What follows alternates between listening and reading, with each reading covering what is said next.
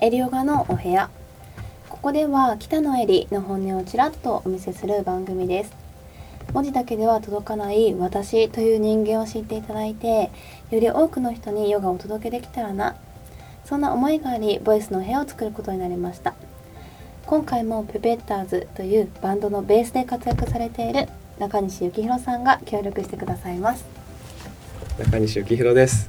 よろしくお願いします。よろしくお願いします。はい今回ははい、年内最後のうん、エリオガのお部屋ではい。この1年っていうのは北野エリさんにとってどういう1年だったか総括してもらおうかなと思いまして。まとめに入るはい。んですね、今回2019年ですね。18年じゃないですか。もう未来行ってるんですね。2018年は、えーっとも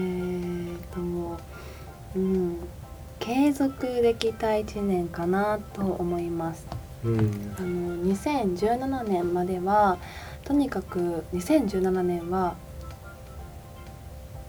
有言実行したと言いますかずっと夢だったことにチャレンジをしてそれを実現させていった新しいことにどんどんチャレンジしていった人脈と世界が広がったっていうのが去年の2017年だったんです。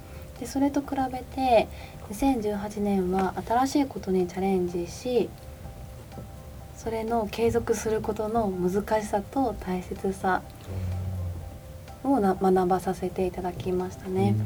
あの具体的に何かと言いますと初めて自分で教室を開は催い。しまして、元町ですよね。はい、うん。それが元町エリヨガ教室毎週土曜日にやっているものなんですけれど、はいやっぱり初めはとても勇気がいりました。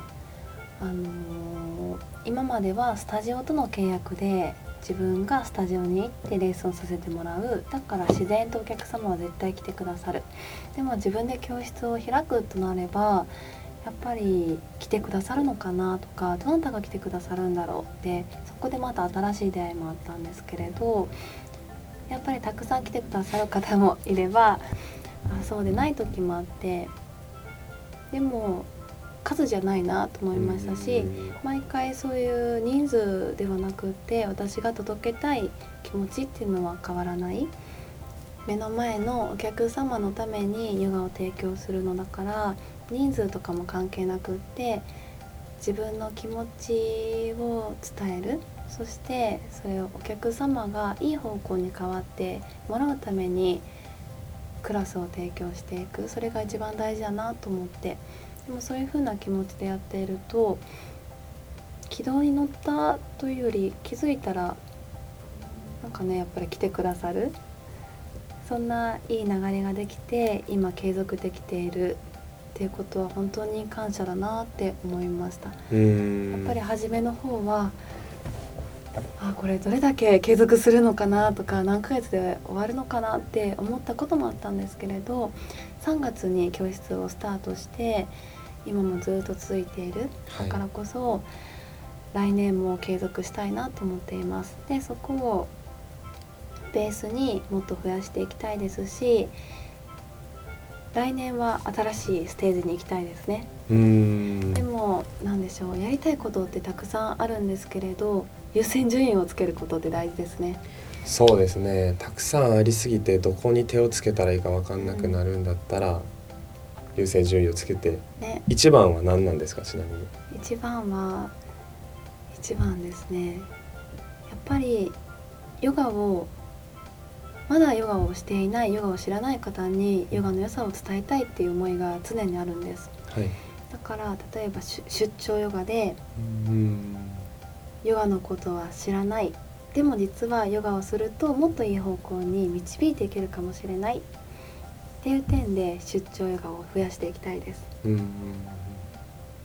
行かれたことってありますか、あはい今もしています。いろいろな会社さんといいますか。あ例えばモデルスクールでもヨガやったりこの前保育園でもヨガをしたり、はい。エステサロンでヨガのクラスをしたりさせていただいているんですけれど、うん。そういったのも少しずつね広げていくうん活動も来年はしていきます。はい、2018年はい。継続は力なり。感謝ですね。感謝ですね。周りがいて、うん。でもエリさんがいるから周りがいるっていうのは周りがさっきいたわけじゃないですかね。エリさんがやってきたっていうのがあったから周りに人が増えていった出会いも増えていった。そういうふうに話を聞いてて僕は思いました。ありがたいありがたいお優しいお言葉ありがとうございます。は、はい。なので来年も本当に感謝の気持ちがねもう常に今も身に染みているんですがその初心といいますかその気持ちを忘れずに2019年も突っ走っていきたいですね。そうですねということで来年もよろしくお願いいたしよろします。くお願いします はい、あのこの場を借りてあの本当に2018年私とつながってくださった皆様にお礼を言いたいです本当にありがとうございましたそして2019年もご迷惑をおかけすることもあるかもしれないですがこんな私ですがはいあの愛を込めてお返しできたらと思っておりますので来年もよろしくお願いいたしますはい、ではまた来年もエリオガのお部屋に遊びに来てください。ありがとうございました。ありがとうございました